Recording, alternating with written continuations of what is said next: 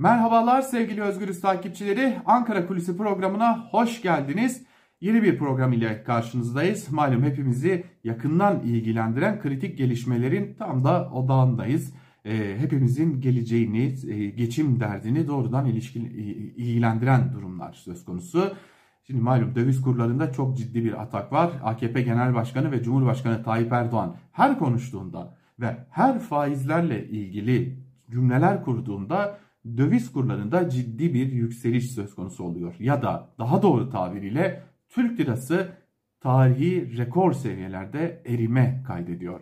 Şimdi bu konuya ilişkin çok ama çok ciddi iddialar var. Bu iddialar Ankara kulisinde gün boyunca konuşuldu, tartışıldı ve önümüzdeki günlerde de çok ciddi tartışmalara yol açabilecek bazı iddiaları ilk defa burada Özgürüz Radyo'da Ankara Kulisi programında dile getireceğiz. Bir, Merkez Bankası'nın e, dövize müdahale zamanlaması manidar mı?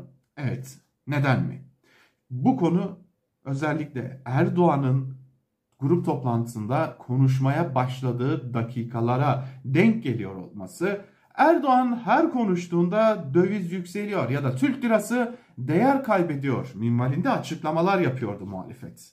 Ve Erdoğan'a yönelik, Cumhurbaşkanı'na yönelik de artık konuşma biçiminde de hem Davutoğlu'ndan hem Kılıçdaroğlu'ndan hem Akşener'den birçok muhalefet liderinden çağrı geliyordu. Hal böyle olunca Merkez Bankası'nın müdahalesinin zamanlaması tam da bu nedenle çok ciddi bir tartışma konusu olmuş durumda.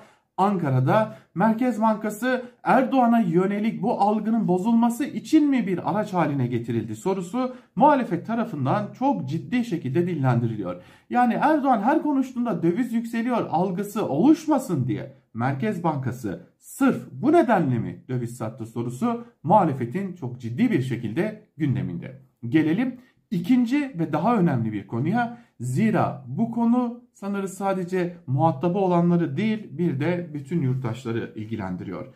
Merkez Bankası'nın dövize müdahalesinin 500 milyon dolarla sınırlı olduğu belirtiliyor. E, 2014'teki müdahale 3 milyar doların üzerinde bir müdahaleydi. Fakat e, bu müdahale bu defa 500 milyon dolarla sınırlı kaldı.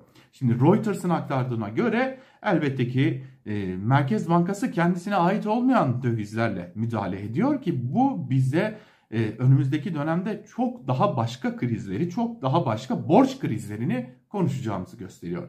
Peki 500 milyon dolarlık müdahale yeterli oldu mu? Elbette ki olmadı. Çünkü e, dövize müdahale edildiği dakikalarda aşağı yönlü %9,5-10 oranında e, değer kazanan daha doğrusu diyelim Türk lirası yeniden müdahale sonrası yaklaşık 30 dakika sonrası yine değer kaybetmeye başladı. Döviz mevduatları e, şişmeye başladı. İlginçtir ki tam da bugün e, bu konuya ilişkin başka bir iddia söz konusu. Bu iddia ise özellikle kamu ihalelerinde yoğun iş alımı gerçekleştiren ve bu iş alımlarının da çok yüklü miktarlarda olduğunu belirtmekte fayda var. Şirketlere bu konuya ilişkin baskılar uygulanıyor ya da talimatlar, talepler gönderiliyor. Peki talep ne? Döviz mevduatlarınızı bozun. Örneğin Şimdi bir şirketten bahsedeceğiz. Adını vermeyeceğiz elbette. Kaynağımızın güvenliği açısından. Bir şirketin hesabında bulunan yaklaşık 30 milyon dolarlık e, miktar bir telefon ricası üzerine bozduruluyor. Banka yetkilileri yani dövizin bulunduğu bankanın yetkilileri doğrudan şirket sahibiyle bir görüşme gerçekleştiriyorlar ve emin misiniz diye sormak durumunda kalıyorlar. Çünkü bu işlemden şüphe duyuyorlar. Ancak banka yönetimine cevaben şirket sahibi evet eminim derhal bozulması gerekiyor biçimindedir. Bir hem sözlü hem de yazılı onay veriyor ve ardından da döviz bozduruluyor. Tabi daha sonra döviz kurunun geriye gelmesiyle birlikte yeniden döviz alımı gerçekleştiriliyor mu, gerçekleştirilmiyor mu sorusu havada kalmış durumda. Lakin şunu biliyoruz ki bu bozdurmaların e, daha önceden bu müdahaleyi haber alıp buna göre pozisyon belirleme dışında olduğu belirtiliyor.